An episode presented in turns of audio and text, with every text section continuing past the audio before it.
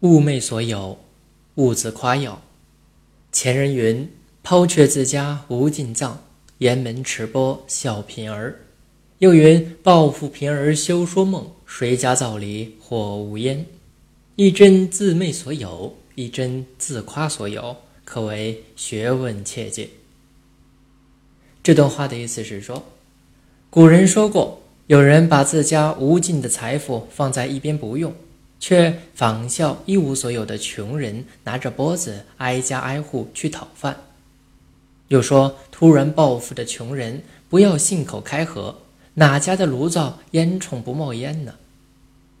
前一句话告诫人们不要妄自菲薄，后一句话是告诫人们不要自我夸耀。所说的这两种情况都应该作为做学问的见解。齐国大将田忌很喜欢赛马，有一回他和齐威王约定要进行一场比赛。往年决赛往往也是在这两位君臣之间进行，田忌每次都会输给威王。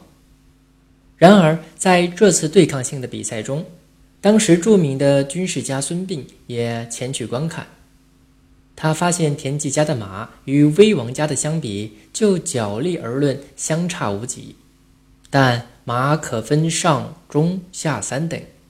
于是他对田忌说：“现在可拿您的下等马对付他的上等马，拿您的上等马对付他的中等马，拿您的中等马去对付他的下等马。”比赛完毕，田忌输一场，胜两场，最终赢得了威王的千金赌注。自媚所有和自夸所有，都是不能正确认识自我的一种表现。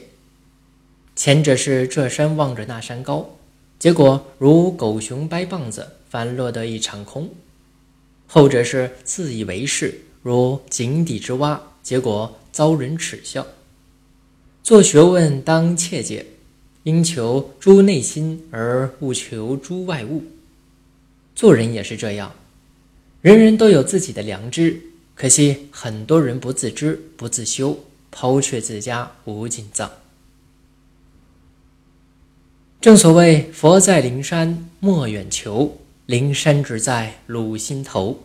人人有座灵山塔，好在灵山塔下修。